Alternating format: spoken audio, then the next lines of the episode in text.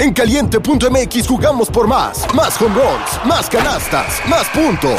Vive cientos de deportes durante todo el año y los mejores eventos en vivo. Descarga la app, regístrate y obtén mil pesos de regalo. Caliente.mx, jugamos por más. Más diversión. Promoción para nuevos usuarios de GOV de GGSP 40497, solo mayores de edad. Términos y condiciones en caliente.mx. Una producción de Troop. No eran, así nacieron. Tres mujeres en sus cuarentas, diciendo una que otra sandez y buscando aprobación social. ¿Qué? Esto así se puso muy incómodo. Peor. Laura Manso, La Margator y Adina Chelminsky presentan La Burra Arisca. Hola, bienvenidos a todos y todas a un capítulo más de su podcast favorito del mundo mundial, La Burra Arisca. Yo soy Adina Chelminsky. Yo soy la Margator. Yo soy Laura Manso. Hoy tenemos una invitada muy, muy, muy especial que cuando nos mandó su biografía, que siempre le pedimos su biografía a la gente que viene, eh, nos mandó una hoja completa a espacio sencillo, todo lleno, eh, que sí leí, aunque no creas.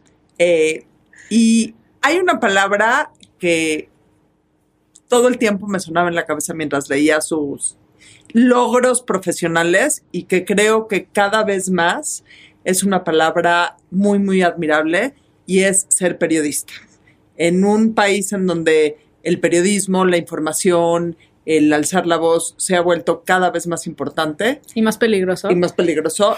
eh, y más peligroso no solo en el sentido de riesgo a tu propia vida, que sí, sino riesgo a tu integridad moral y a tu, tu sanidad mental. Eh, la verdad es que te quiero presentar como periodista con todo lo bueno, los retos que eso implica y periodista maestra de periodismo, es- escribe en miles de lugares, eh, etcétera, etcétera, etcétera. María Scherer, bienvenida. Muchas gracias. Muy contenta de estar aquí con ustedes. Ahora puedes ser periodista de alta alcurnia o lo que tú digas y mandes, pero nadie entra a esta cabina sin hacer una pregunta incómoda. ¿Correcto?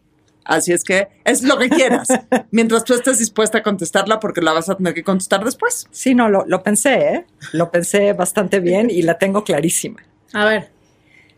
Quiero que me cuente cada una de ustedes, porque estoy segura, a lo mejor hace unos años no, pero en los últimos lo han vivido, les ha pasado o alguien cercano se los ha contado. Cuéntenme un pleito que hayan tenido con un pariente o un amigo, una persona cercana, una amiga, lo que ustedes quieran. Un pleito medianamente fuerte por una razón política o ideológica. Ay, no. O sea, vayan ustedes porque yo voy a ocupar el resto del programa. Como si no supieran por qué. Es la vida de Adina, es en realidad, ¿no? previo, a, previo al 2018. Mi vida desde el 2006 se define por los pleitos políticos caseros que hay. Yo, yo Ahora tengo. espero que no se los hayan preguntado antes. No, a lo mejor fue no, nadie había hecho esa original pregunta. pregunta. Yo tengo un, un grupo de amigos que las tres veces insistía en que el señor presidente era la opción a elegir. Y las tres veces, o sea, éramos cinco y habíamos dos contra tres. O tres contra dos, ¿no? O sea, tres pro AMLO Tres pro AMLO, dos no. antes de 2018. Y llegó un momento, sí, pero o sea, las, las tres veces que se postuló, llegó un momento en que tuvimos que hacer el acuerdo de nunca más volver a hablar de política porque se ponía tan cabrona la situación y se caldeaban tanto los ánimos, pero así ya de, pues chinga tu madre, pues chinga la tuya, pues no mames tú y esto, y pero tienes tu coche y tú, o sea, como que ya se volvió tan personal que el acuerdo fue, en este lugar no volvemos a hablar de política jamás.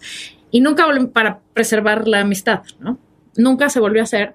Pero ahora eventualmente de repente sale por ahí de, güey, ¿no te has arrepentido tantititito? O sea, como esta cosa de querer saber, bueno, ¿y qué opinas? O sea, ¿qué opinas ahora con distancia de tres veces querías, querías, querías, no pasó? Ya pasó. No salió tan bien. ¿Qué opinas? O sea, sí regresaron al tema. Grillitos. Sí, pero mucho tiempo después. Pues, mm, eh, sí, o sea, no hay mucho de dónde fundamentar que era la decisión. Bueno, no sé si la decisión, pero que el resultado fue el esperado, ¿no? Pero se- no te puedo contar un pleito, sino que fueron muchas veces que estuvimos a punto de ya entrar a la parte personal de chinga tu madre, chinga la tuya, ya no queremos saber nada. Nada, dijimos, "Ay, ch, ch, ya, vamos a chupar tranquilos y no hablemos de política, ¿quién va a contar un chiste? Y ya. Laura Manso. A mí me pasó algo que, que cuando ganó López Obrador, eh, que estaba yo dirigiendo el Huffington Post, y dije, y me dije a mí misma como ser que dirige un medio, dije, no puedo dejarme llevar por esta polarización, porque entonces como periodista, este, pues puedes dejar de ver muchas cosas si te metes en cualquiera de los dos extremos. Eh, y, durante mucho tiempo, eh, como, como, como traté de, de no caer en las provocaciones de ningún lado, ¿no?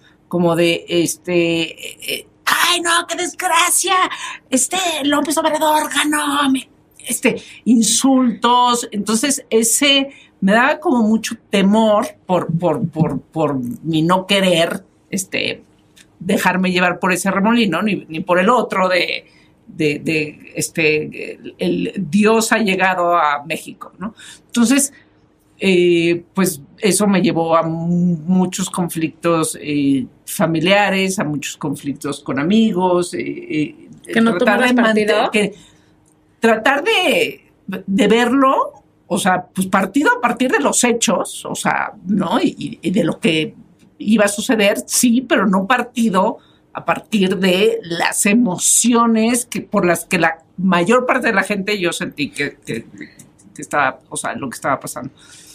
¿Pero con quién te pero peleaste? no me, me- me peleé con, me peleé con mi familia. O sea, hubo Fa- familia momentos entera, muy mamá, papá, hermanos, hermanas.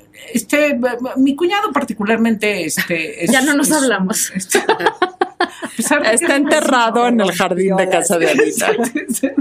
No, no, nunca nos peleamos, pero sí hubo, este, po- porque él es muy educado, Roces. pero sí se sentía tensión cada vez que, que- que salía el tema de la plática, que era muy frecuente, sí se sentía tensión. Y una amiga particularmente, este, en un momento, pues sí, sí, salió del grupo, este, porque ella votó por AMLO, este, y entonces la mayor parte de los que estaban ahí no. Este, y, y era muy al principio, ya ahora ya la vi que cambió de opinión.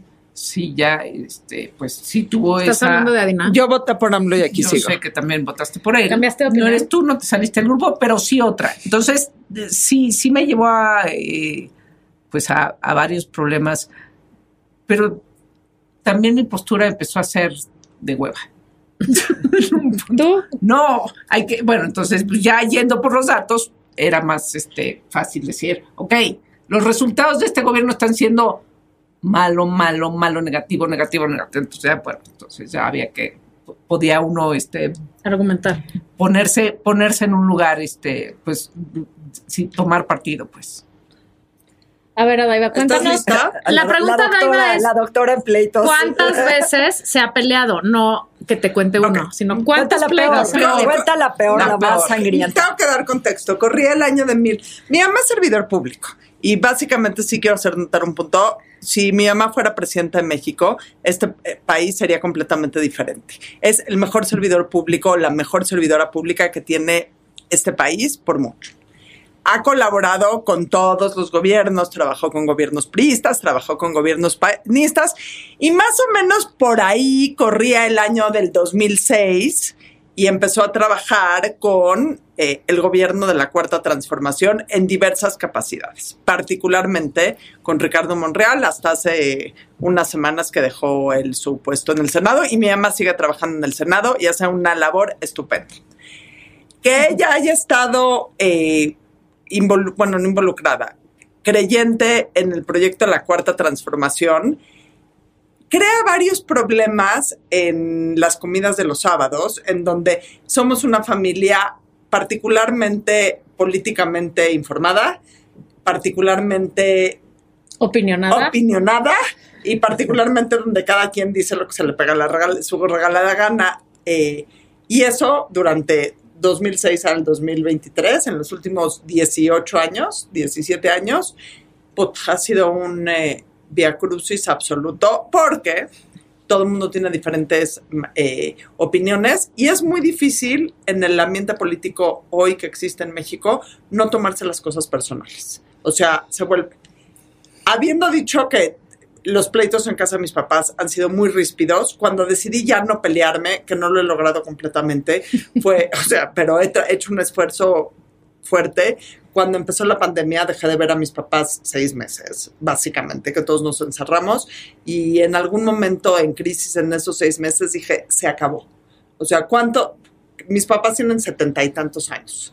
Eh, ¿Cuánto tiempo más? ¿15 años? ¿20 O sea, voy a tener de, de estar con ellos objetivamente. No me vuelvo a pelear con ellos por nadie. Entonces, esa es una parte de mis pleitos. Otra parte de mis pleitos, y todo el mundo quien sigue la burrarisca sabe, sabe que convencidamente yo voté por López Obrador en el 2018. No porque pensé que era una panacea para el país, sino porque cualquier otra opción que era López Obrador, aunque ahorita a toro pasado todos somos manolete y todos sabemos que hubieran hecho diferente la gente, la verdad es que las opciones políticas que había en la elección del 2018 eran una mierda y los partidos políticos que representaban esas opciones eran una mierda. O sea, igualito que el 2024. Igualito que el 2024, nada más sin lo que Ya, venimos del futuro. Y, mucho, y, por, el otro lado, mucha de la gente con la que convivo, exceptuando casa de mis papás, en donde no todos votaron por Morena, quiero ser muy claro, mi papá nunca votó, eh, Alfredo, mi esposo, tampoco. Em, en todos mis otros círculos sociales, pues, yo era la pestada y me fui apestando más conforme ha pasado el tiempo y he recapacitado y sí me queda claro que fue una pendejada que el señor, etcétera, etcétera, etcétera, pero sí voy a repetir una y otra vez que todos los que se dan golpes de pecho diciendo, sí, yo sabía que era una mala opción, no conocen el país, no tienen idea de la envergadura de problemas reales que eh, que no, pero una cosa no quita la a este país 100%. Y no entienden que López Obrador fue una, no la causa de los problemas de México, fue, la fue una de las consecuencias, que ha tenido enormes repercusiones fatales, no, no lo estoy minimizando, pero López Obrador llegó a la presidencia por una falta de visión, por una falta de articulación, por una falta de honestidad del el resto de los partidos políticos. Eso sí, pero el hecho de que, el que piense que no era... ¿eh? Totalmente. Lo hemos dicho. Pero el hecho de que, de que alguien dijera desde el principio, ese güey es un desastre, no quiere decir que no conocías al país. En eso no estoy de acuerdo. Pero es que es, más, es que hay que pelearnos. hay, que pelearnos. A ver, mejor abróchate esto y que Mariano diga. la conversación. Que Mariano diga cuál ha sido su pleito. Si enseño las chichis, no, va a ser mejor. Tú, Adina Presidenta. Eh, con mi marido Muchos. Ah, claro. Mucho antes del 2018. La señora Scherer está casada con Juan Ignacio Zavala, que ha pasado por aquí, por las redes de la burra también. Sí. Y me puedo imaginar. Los, los cuéntanos. Y eso que ya no era panista, ¿no? pues mis pleitos con el señor vienen de 2006, ¿no? Cuando la cosa era así totalmente al revés. Y pues el asunto era que el presidente era su cuñado. Entonces, cada vez que yo expresaba mi malestar con las decisiones del gobierno, pues estaba hablando de su pariente, ¿no? O sea, de su pariente político. Entonces, pues sí era muy difícil no tomárselo personal. Ahora, no estábamos en 2000, a mediados de ese sexenio, 2009, cuando nosotros empezamos a salir y eso. Eh, pues no era tan era, divertido hasta cierto punto, ¿no? Porque era una relación que empezaba y pues uno tiene que ir dejándose demostrar como, como uno quiere que lo vean y dejando salir la realidad. Entonces, en nuestro caso, como que la verdad salió muy rápido, ¿no? Yo no tengo ningún problema en expresar lo que pienso, él tampoco. Entonces, sí, o sea, en, en eso nos dimos cuenta muy rápido que chocábamos frontalmente. O sea, no estábamos de acuerdo absolutamente en nada en nada. ¿Y hoy? Hoy tampoco. pero ya están casados. Pero somos masoquistas. Hoy tampoco, sí, pero lo, que sucedió después de, o sea, digo, no, era, no eran pleitos de, que es la segunda parte de lo que les quiero preguntar, ¿no? No, era, no eran pleitos de vete al carajo, no eran pleitos de terminar, no eran pleitos muy acalorados, eran pleitos muy, muy apasionados, pero finalmente lo que pasa, que es lo que yo hablo con un montón de gente. Ahora, a mí me, no entiendo cuando alguien me dice, tenía una amiga, pero discutimos como por qué López Obrador y ya no es mi amiga. tenía, ¿no? Este cuñado y no sé qué, y nos odiamos y ya no nos podemos ver en la Navidad porque discutimos. Hay cosas muchísimo más importantes, que es lo que me pasa con mi marido y que me pasa con mis amigos, porque también tengo un montón de amigos y de amigas con las que no estoy de acuerdo. También tengo familia con la que no necesariamente estoy de acuerdo. Eh, pero volviendo a mi relación marital, pues resulta que sí estamos muy de acuerdo, por ejemplo, en cómo tenemos que educar a nuestros hijos.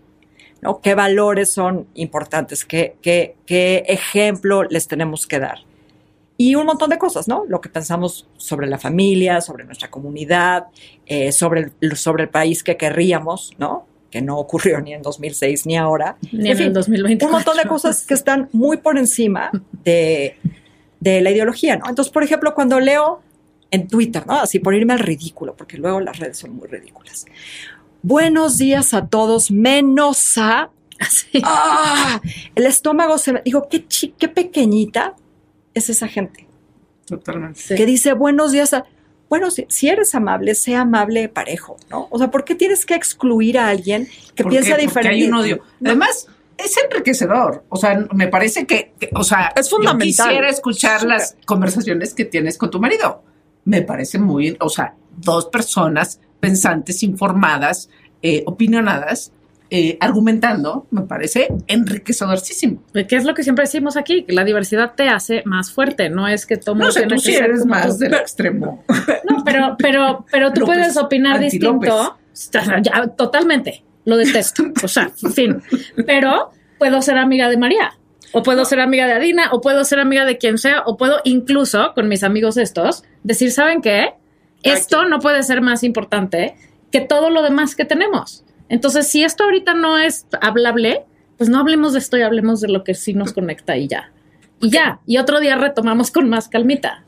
Creo, que diste. Pero no es ya tú ya si no. Me, si, me si puedo resumir todo lo que yo veo mal que está pasando hoy en el país, lo resumo justamente en la frase que tú dijiste. Y mira que hemos sido un país naturalmente polarizado por las grandes diferencias económicas que existen en el país e ideológicas. Me queda claro que eso es un polarizador natural.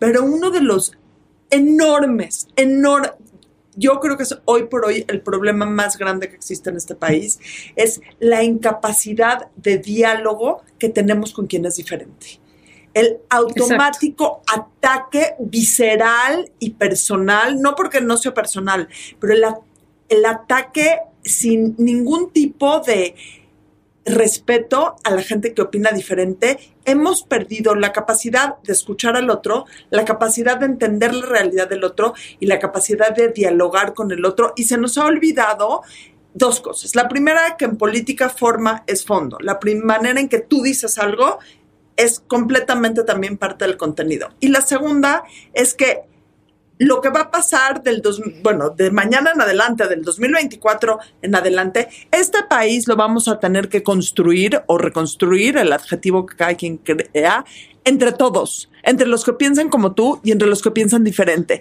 en los que te gusta lo que dicen y entre los que no te gustan lo que dicen. Y nadie reconstruye un país con alguien que lo ha insultado.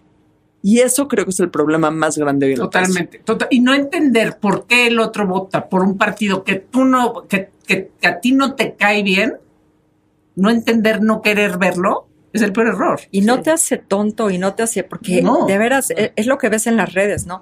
Este imbécil que votó por. Sí, sí, por. ¿Cómo? ¿Por? Sí, o sea, poder estar de acuerdo en no estar de acuerdo. y seguir construyendo. lo dijo Laura, ¿no? Uno, yo aprendo muchísimo más de la gente que no piensa como, que, como yo que, de la gente que piensa como uno. O sea, esas conversaciones de, oye, amiga, ¿cómo ves tal cosa? Sí, amiga. Y tú, no, lo mismo. Exacto. Ah, sí, o sea, está bien, también está bien estar de acuerdo y pertenecer a un grupo y lo que quieras, ¿no? pero, pero también en México que pocos, que, que, poco acostumbrados estamos al debate, ¿no? O sea, te sienten que agresiva, que es confrontativa, que te gusta el pleito. No, hay que debatir, qué, interesante. Qué pocas ganas de aprender, ¿no? Porque aprendes de, y abrir la mente. Y a lo mejor hasta cambiar de opinión, ¿no? Claro. Ok. Bueno, Eh, la pregunta incómoda fue lo más light que va a haber en el programa hoy, porque ya, va- ya vamos ahora al tema álgido y que va a hacer que nos peleemos en esta mesa. Eh, Nos peleemos. nos peleemos, me puedes peleando. corregir. Em, invitamos a María Scherer con el objetivo de platicar sobre, ponerlo en pregunta, sobre una mujer presidenta en México. El país está preparado, es lo que necesita el país.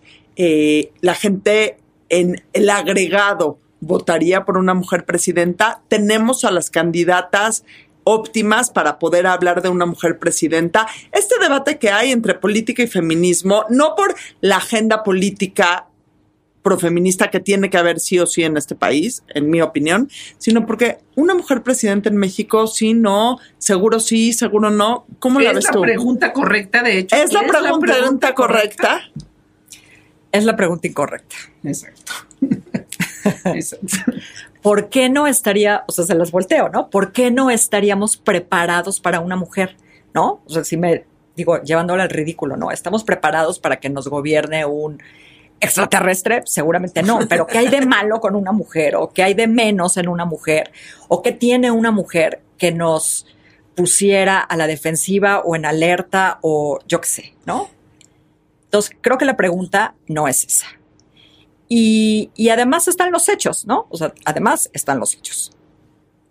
¿Cuál es, les guste o no en esta mesa y fuera de esta mesa? Quien más posibilidades tiene ahorita de ser presidente es una mujer. Claudia Sheinbaum. Si te vas al lado opositor, ¿quiénes son las que más posibilidades tienen de ser candidatas de la alianza y más lejos, pero eventualmente presidentas? Dos mujeres. Xochitl Galvez, eh, Lili Telles. Hay otras mujeres ahí, es una posibilidad. Sí, sí, sí. Pelé, pelé los ojos. También no puede ser un hombre, esto. ¿no? Del, del otro lado, de los dos lados hay hombres con muchas posibilidades, ¿no? No es un hecho todavía que vaya a ser una mujer, pero lo que sí es diferente con respecto de muchas otras elecciones antes es que estas mujeres tienen posibilidades, porque ya compitió en la prehistoria, en 1988, Rosario Ibarra, ya lo intentó Josefina Vázquez. eh, So- eh, Patricia. Pa- Soto. Patricia Mercado. este, Cecilia Soto. Cecilia Soto, gracias. Mi memoria está cada vez peor. Patricia Mercado y Josefina Vázquez y Mota. Margarita Zavala. Pero ninguna Pero Margarita se, se, Se bajó. Bueno, se se, bajó. bajó, pero Porque ninguna de todas ellas tenían realmente una posibilidad de acceder al poder. Hoy sí. Esa es la diferencia.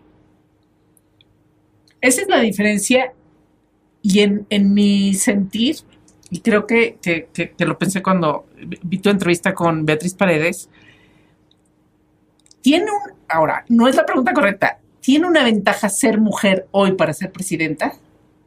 ¿Tiene una ventaja en el sentido de en, en dónde está el, el- el- el punto del feminismo o, o realmente tú no lo ves como una ventaja? Si es mujer, hasta hay una parte yo siento que es positiva.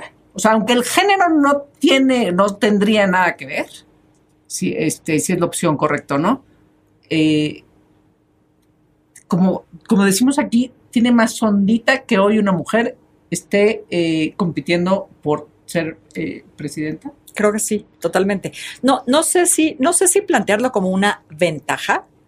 Eh, lo, que, lo que sí provoca una candidatura a la presidencia de una mujer es algo novedoso, es algo diferente, ¿no? Con posibilidades, insisto, porque ya, porque ya había sucedido. Yo creo que eso de por sí está bueno porque hay una, pues hay un factor como sorpresa, ¿no? ¿Cómo va a gobernar una mujer este país? cada vez menos sorpresa porque hay nueve estados gobernados por mujeres. No, no quiero decir, jamás lo diría que una mujer gobierna mejor, pero las mujeres tenemos la cabeza hecha de otra manera. Tenemos otras prioridades, tenemos otras preocupaciones.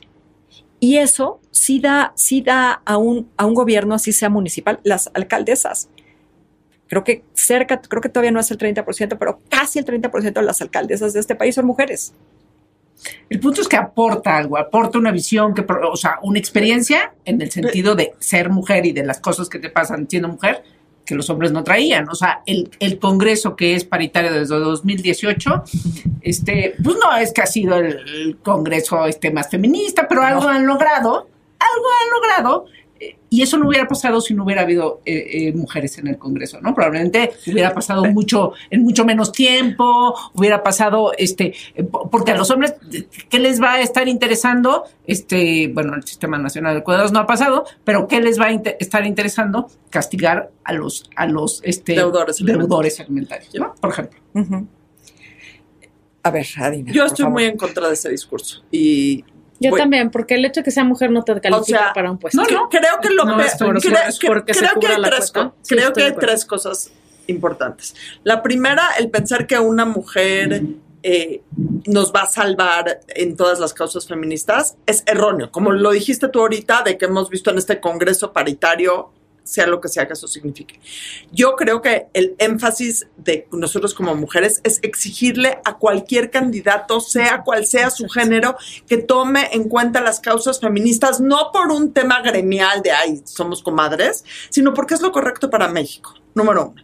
Número dos, creo que hoy por hoy, en el estado que está el país, el candidato y eventual presidente, porque ningún partido político nos oye, entonces digamos que es una recomendación vacía, tiene que ser quien mejor calificado esté para gobernar este país, Exacto. no ver el, el- la feminidad o el sexo femenino como una ventaja electorera y novedosa, que sin duda tienes razón y sin duda lo dijiste.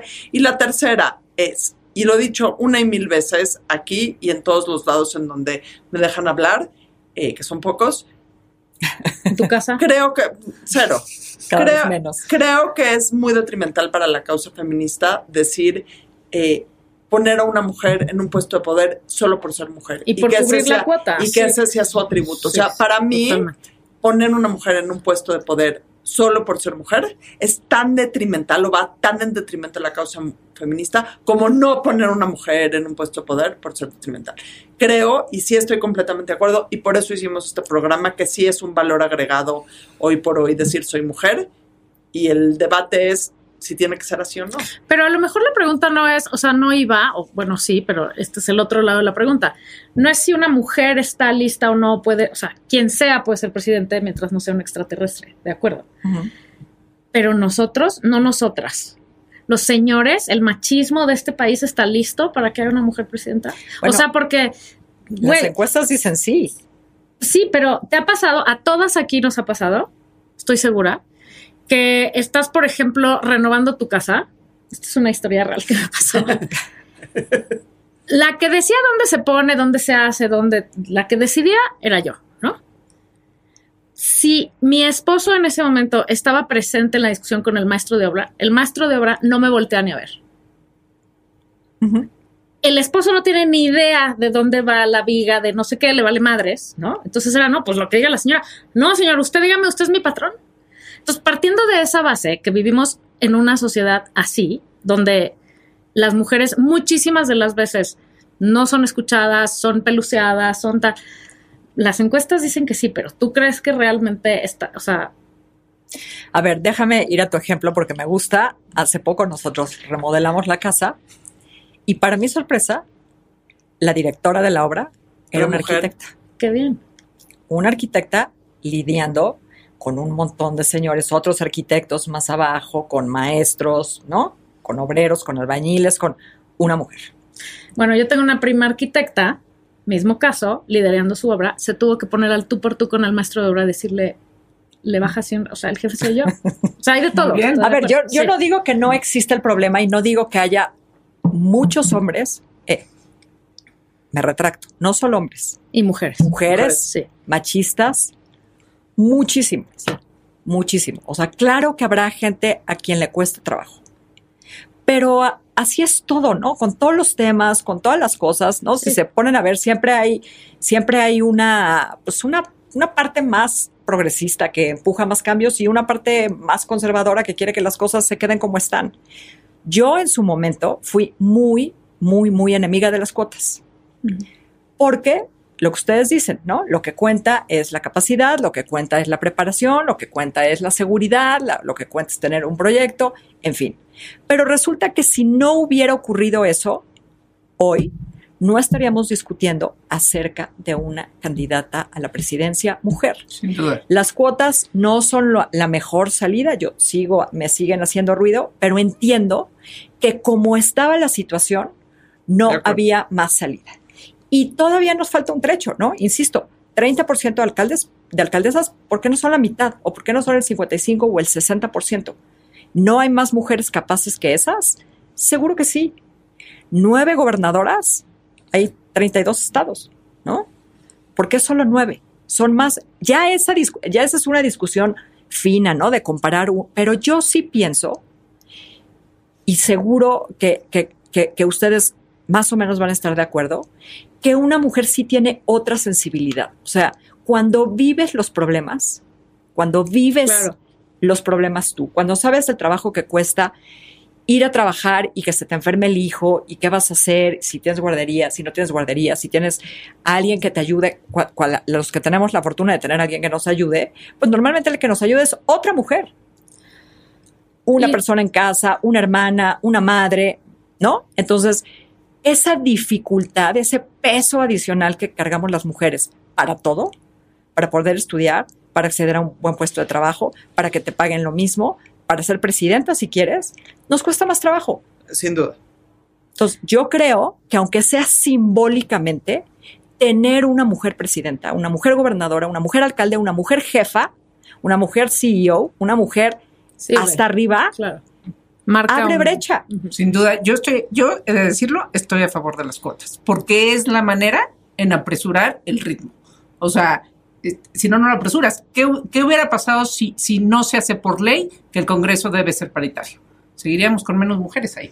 que hubiera ¿Y pasado. ¿Cuántos no incapaces este, hay le- este, legislando hombres? Pero ¿no? también hay mujeres incapaces O sea, legislando. no, sí, sí, sí, sí, O sin duda, pero digo, eso, perdón, pero eso, ajá. una larga lista. Pero, pero si tú pones, pero si tú pones cuotas, es una manera de apresurar todo lo que hay que resolver. Eso no quiere decir que todos sean capaces o no, pero hay hombres y mujeres capaces e incapaces. Entonces, pero para apresurar el paso, eso es. Y, y como dices, no hubiera esta cartera de mujeres opciones si eso no hubiera empezado a pasar, ¿no? O sea, así llegamos a esto. Ahora, ¿qué? Claudia Sheinbaum eh, tiene, tiene esa fuerza, y a ver si no cometo un error en decirlo, o sea, ¿tiene esa fuerza por, por López Obrador o tiene esa fuerza este, Por ser mujer. por este y, y por cómo ella se ha comportado este de- buscando ser como su, su mejor este sucesora eh, o su más igual sucesora eh, o por o, por realmente por su chamba no por ser mujer A ver, antes de entrar a Sheinbaum, déjenme ponerles este ejemplo reciente. El INE tiene una presidenta. Nos puede gustar o no, la podemos calificar como queramos, ¿no? Apenas ahí está ahí empezando, ahí la lleva. Si el Tribunal Electoral no hubiera dicho, la presidenta del INE va a ser una mujer, ¿quién está ahorita presidiendo el INE? Un hombre Se los juro. sí claro Pero yo, el, el tema al que voy y que, y aquí no estamos diciendo absolutamente nada a favor y en contra de ningún candidato en especial o candidata en especial, es que el punto neurálgico en donde está el país, o sea, estés a favor o en contra del proyecto político de López Obrador, el punto de inflexión que está llegando el país, siento que es un punto hiper, ultra, recontra complicado como para decir, sí, bueno, denles, démosle chance porque es mujer. O sea, siento que hay tanto en riesgo, tanto en pero riesgo. ¿y ¿quién tú crees que está diciendo Ah, no, Pero no creo que es el caso, ¿eh? o sea, yo, yo creo que hay muchísimo discurso electorero, y mira que no estoy diciendo electoral, que dice, bueno, sí, las mujeres, o sea, la cantidad de anuncios electorales velados que hay de, sí, yo quiero que mi hija cree, su propia campaña Sí, yo quiero que mi hija crezca en un país donde vea una mujer presidenta. Sí, sí, quiero que mi hija crezca en un país en donde haya una mujer, una jueza de la Suprema Corte, todo, todo, todo, todo mujer. Pero también quiero un país que avance para adelante y que no se resquebraje en el 2025. Se caigan los metros y no pase nada, ¿no? Sí, o sea, Por ejemplo. A ver, ahora, Claudia Sheinbaum. Claudia. Dicen los expertos en, en campañas y en elecciones y en estas, en estas cosas que ser mujer, que lo preguntaste casi al principio, Laura, y me lo brinqué. Sí te da una ventaja. Sin duda. Si compites cuando un hombre contra un hombre. ¿Por qué? Pues porque no puede ser tan agresivo como un hombre sería con otro hombre, ¿no? O sea, recordemos esta escena grotesca. Eh, me dijo Mariquita, me dijo La vestida. la vestida, me dijo, ¿no? Una cosa así de grotesca no puede pasar. Sí, no, este país que Como se de nos los olvida también de poliboses, cosas. es como de los. Me dijo. Imagínense eso, o sea, transfórmenlo como quieran. Imagínense una escena de un hombre diciéndole una cosa así A una mujer. a una mujer. Lo deshaces. Entonces, es más complicado debatir, poner sus codazos y todo eso. E- Esa es la, yo creo que es la única ventaja que te da, porque la desventaja sí es lo que tú, lo- bueno, lo que las cuatro hemos hablado desde el principio. Si ven las encuestas que hacen y los estudios que hacen las organizaciones feministas globales, no en México, en el mundo, todavía una mayoría, una mayoría creo que cada vez más, o sea, menos amplia, dice los hombres son mejores administradores.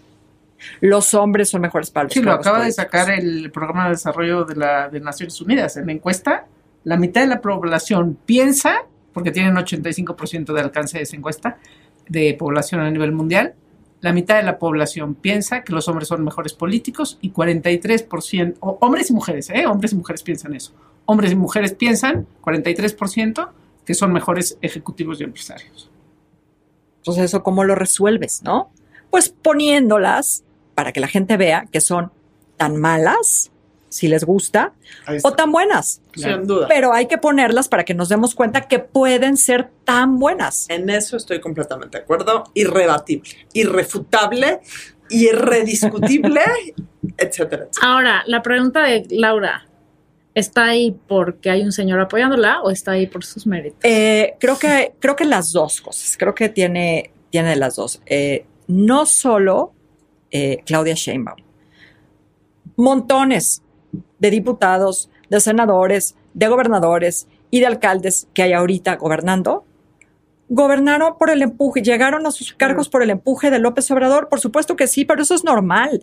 Lo mismo sucedió con Fox, ¿no? Llegó la ola Fox y había un montón de gente que por sí sola, quién sabe si hubiera ganado o no.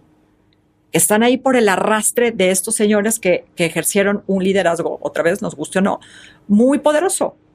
Entonces, en parte, eh, Claudia Sheinbaum y todos los gobernadores de Morena, todos, no hay uno que esté gobernando ahora de Morena que no se haya beneficiado de eso.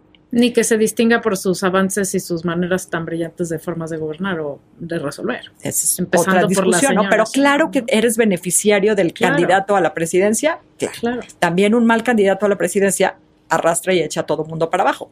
Y te puede fastidiar una... Por eso es tan importante, ¿no? Ahora en la alianza, pues escoger bien al candidato, porque de ese candidato y de ese arrastre también depende cuántos diputados, cosa, cómo se O va a conformar el Congreso. Sé que no es el objetivo de este programa, pero voy a hacer una pregunta en francés. ¿Qué chingados pasa con la oposición? O sea, ¿qué onda? Lili Telles.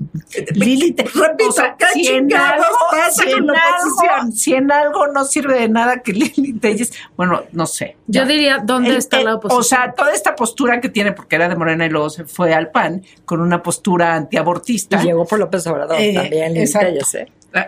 Eh, y, y- y para el feminismo, al feminismo, ¿qué le ayudaría a que Lili Telles llegara a la presidencia?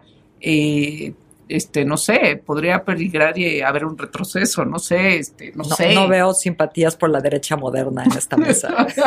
Ni por la izquierda, o sea, ni te- por te- te voy a decir la algo. nada. No encontramos por dónde. Tengo, así como tengo mis serias dudas, digo, lo estoy poniendo bonito, de que López Obrador sea de izquierda, tampoco creo que la palabra derecha y moderna esté enarbolada por Lili Telles. O sea, de la misma manera que no le creo a uno, no creo tampoco en, en, en el, o sea, ¿cómo se llama cuando dices eh, bonito, feo? O sea, cuando son dos palabras que se contraponen entre sí. No me estés chingando. No, ya, hay una palabra, seman, no sé, o sea, ant- antónimo. no sé, o sea, completamente incongruente decir Lili Telles es la derecha moderna. Ahora. Mi papá diría, cuéntame una de vaqueros. Exactamente, exactamente. Ay, cuéntame una de Una camisa no te creo nada, sí. María, ¿qué, ¿qué otras mujeres que no son punteras en las encuestas que, no, que, y que bueno, por ahí este, mencionaste? Deberíamos de estar quizá poniendo Bien. atención nada más así como igual y este si ya está decidido no no sé o sea esa es otra conversación pero eh, a quiénes otras mujeres y, y- y no por otra cosa sino por el tema de este programa deberíamos estar eh, poniendo atención Eh, posibles eh, candidatas, así como lo que acaba de suceder con Xochitl Galvez, eh, ¿no? Que estaba para la Ciudad de México, este, y ahora que sí, que no para la presidenta. ¿Quién es? Eh, ma- digo, hay otras candidatas, no candidatas, todavía no tenemos candidatos en Exacto. teoría, ¿no? Pero eh, quiere Beatriz Paredes, ¿no? Quiere Claudia Ruiz Macié y creo que la presidencia ya las, las repasamos todas, ¿no?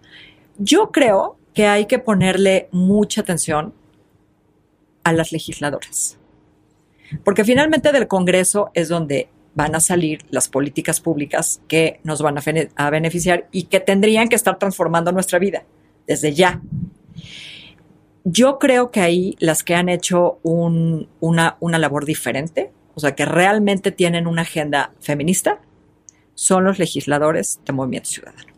Los y las legisladoras. A mí me gusta lo que hacen, eh, digo, por mencionar algunas, ¿no? Y, además no todas, eh, no todas eh, tienen que ver estrictamente con las mujeres, ¿no? Pero esta iniciativa para darnos más días de trabajo. O sea, México es uno de los países que más trabaja. de, de vacaciones. De no de- sí, perdón, de vacaciones.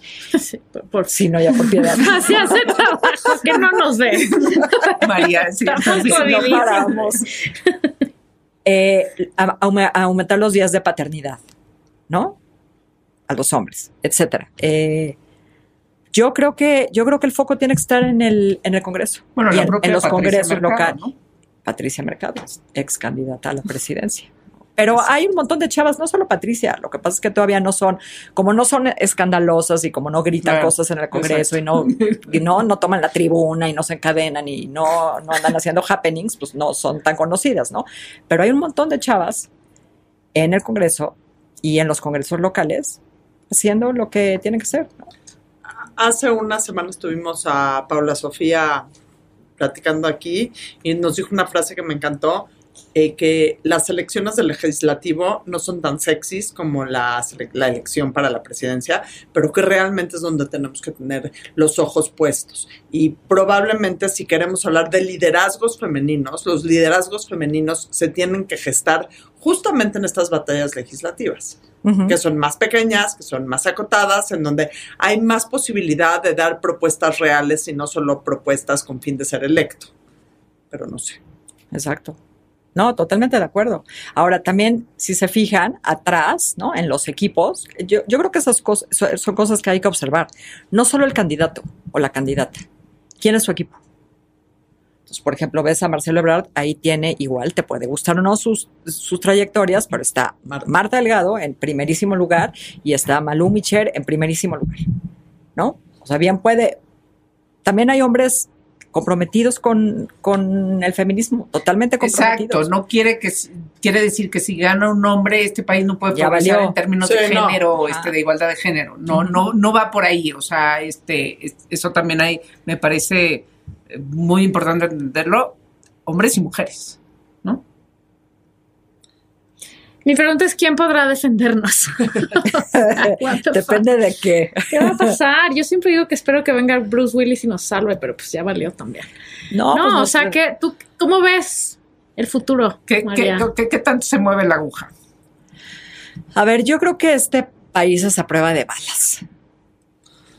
A prueba de balas. Bueno, figurativamente. Figurativamente. Fue una mala frase. Por lo de las balas. Ya tenemos demasiadas No, también, sí, no, María, de no, veras. no fue la más correcta. y por lo de a prueba. A ver, lo que quiero decir es que creo que este país aguanta todo. Ahorita estamos muy caldeados, pero también hay que, hay que voltear a ver para atrás y hay que acordarnos de lo que vivimos, ¿no? Nosotras éramos jóvenes, energéticas y fuertes cuando mataron a un candidato a la presidencia. Mataron a un secretario general del PRI con diferencia de meses. Entonces, ah, este es el momen- peor momento de la historia de este país. Híjole, no sé.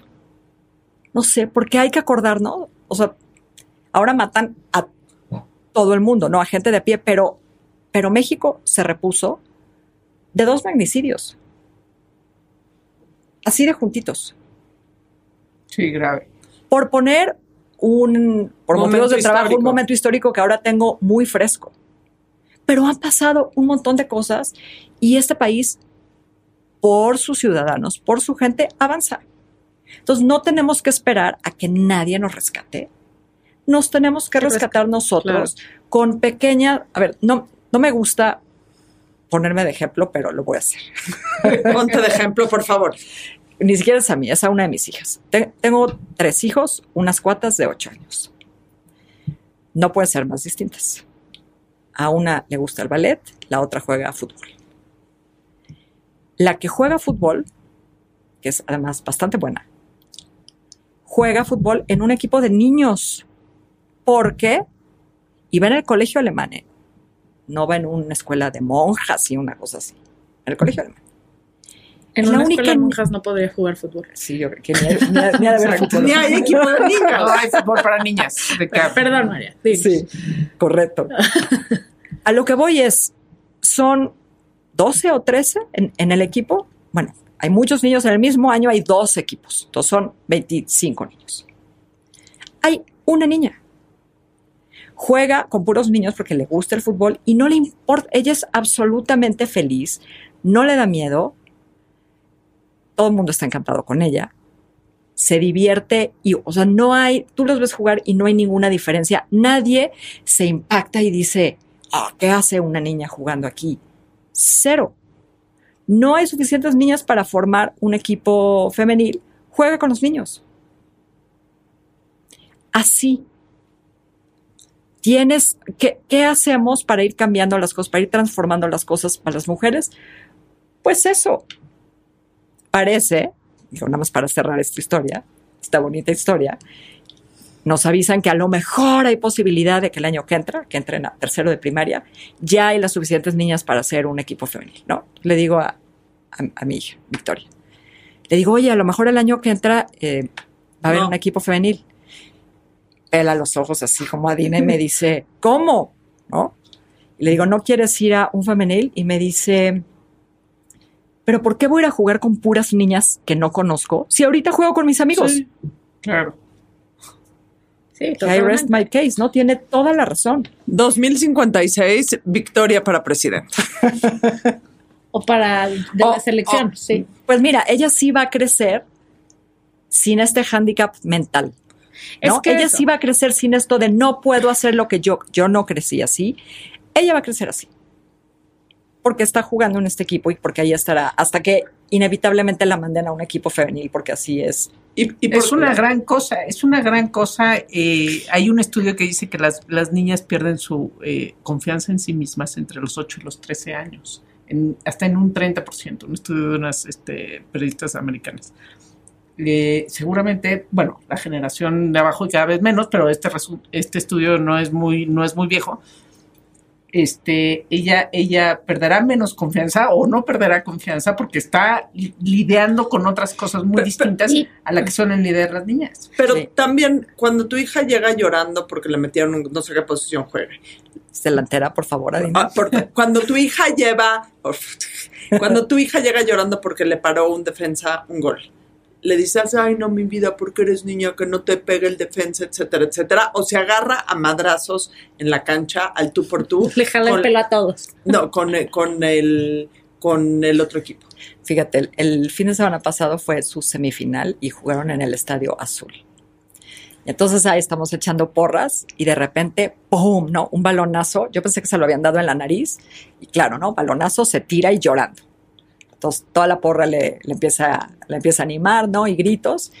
Y, cuan- y, y me dice una, pues, una señora que estaba ahí al lado, que no, no de mi porra, ¿no? Alguien ahí que no conocía. Me dice, ¿tú eres la mamá de, ¿Por qué la de, la, de la niña? Ajá, sí. ¿Y no te da miedo que la vayan a lastimar? Le digo, lo que me da miedo es que cuando la sacan, cosa que pasó después, lo que me da miedo es que cuando se la, la sacan, se la pasa hostigando al entrenador a ver a qué hora lo vuelve a meter. A qué hora la vuelve a meter y a qué hora la vuelve a meter. Si a ella no le da miedo, ¿por qué le voy a meter miedo yo? ¿Y por, ¿Y por qué vas a tomar su, su condición de mujer? No es condición, pero es la característica de mujer, como para decir, ay, no, mi vida, porfa. O sea, y ese es justo el punto de toda la conversación. O sea, juega en ese equipo porque es la mejor delantera o una de las mejores delanteras para jugar en ese equipo. Sí, pero también el punto es, por ahí estoy en medio de ustedes dos, que porque Victoria juega con todos los niños, ahora el año que entra, tal vez hay las suficientes niñas que Sí, quieran armar un equipo, porque ya vieron que las niñas pueden Sí. jugar fútbol. ¿no? Ahora digo, ¿las bailarinas de ballet no se lastiman? Sí, Las Empezando gimnastas no se lastiman. Todos, Las clavadistas, no sé, yo qué sé, ¿no? O sea, ¿por qué voy a tener miedo que se lastime? Se podría lastimar echándose de una resbaladilla. Sin lugar. O sea, el beneficio va a ser muchísimo, muchísimo más grande que el eventual daño. Y además, pues cada quien escoge cómo le gusta lastimarse, porque de que te vas a lastimar, te vas a lastimar. Si ella lo que le gusta es edad, el fútbol. ¿no? Exacto. Eh, espérate que se enamore. Ahí sí se va a dar cuenta. Exacto. La chingo. Bueno, Bueno, estuvo increíble la plática. Increíble. gracias María. Gracias a No, pues ustedes. no, que gracias. Aquí no agradezcan nada. Gra- gracias, nada, pe- nada, gracias, nada. pero Pero nos tienes que decir quién tiene ondita. Ah. o sea, mi lista es larga. Mi problema es que mi lista es Tú larga. date. entonces Ven, échate ven, tres, venga, échate sí. tres. Tres. La ondita es, sí. Inevitable. Este, este actor, que no es muy famoso, que no entiendo por qué no es muchísimo más famoso, porque además de que es muy guapo, es muy buen actor y tenía una personalidad fantástica, que no, que no seguramente ubican por Mad Men. Se llama John Josh Hamm. Ay, Sí, qué John. Hamm. Sí, 100%. Guapísimo. No A sé qué fue de él después de Mad Men. Eh, esa es la cuestión, sale nada. en Law and Order o en algunos de sus Pero programas. como de... Sí, Hizo alguna película ahí como de policía malo, o sea, nada le ha jalado ni antes ni después de Mad Men, pero Don Draper es el personaje más sexy en la historia de lo sexy. o sea, Ondita para mí Ondita es máxima. eso. Pero di nosotros. otro. Otra. O sea, Eh, no, voy a decir otro y la, sí, la tercera voy a reservar la mujer. Eh, John Kennedy, hijo, ¿se acuerdan? Que Sí, se mató en un avionazo, John avión. John. Guapazo, sí. Guapísimo. Pareja de con ondita. Guapísimo. Pareja con ondita. Sí. Bessette. Sí. Sí. Uf, guapísimo. Eh, y la mujer, hija, también hay montones. Digo, más para estar al día. Taylor Swift. Toda. Total. Total. Somos muy fans. Toda la máxima. ¿Tienes boletos que nos puedas dar? No, lamentable- lamentablemente sea. no. María Sher, tú también tienes ondita. ¿En dónde te seguimos? Gracias. En Twitter es arroba sherermar. En Twi- no uso Facebook, no, las redes saben No, ca- a cada, cada vez tengo más conflicto con las redes sociales. Tengo Instagram, María Scherer Ibarra, eh, en Latinus, en El Financiero cada 15 días, en con Loret, en el radio con Loret, en Así las Cosas. Por ahí, por ahí nos Bast- vemos. Bastantes opciones tiene. Periodista. Empecemos como, acabemos como empecemos. Mujer periodista. Gracias por venir. Gracias. No, hombre, gracias a ustedes por invitarme.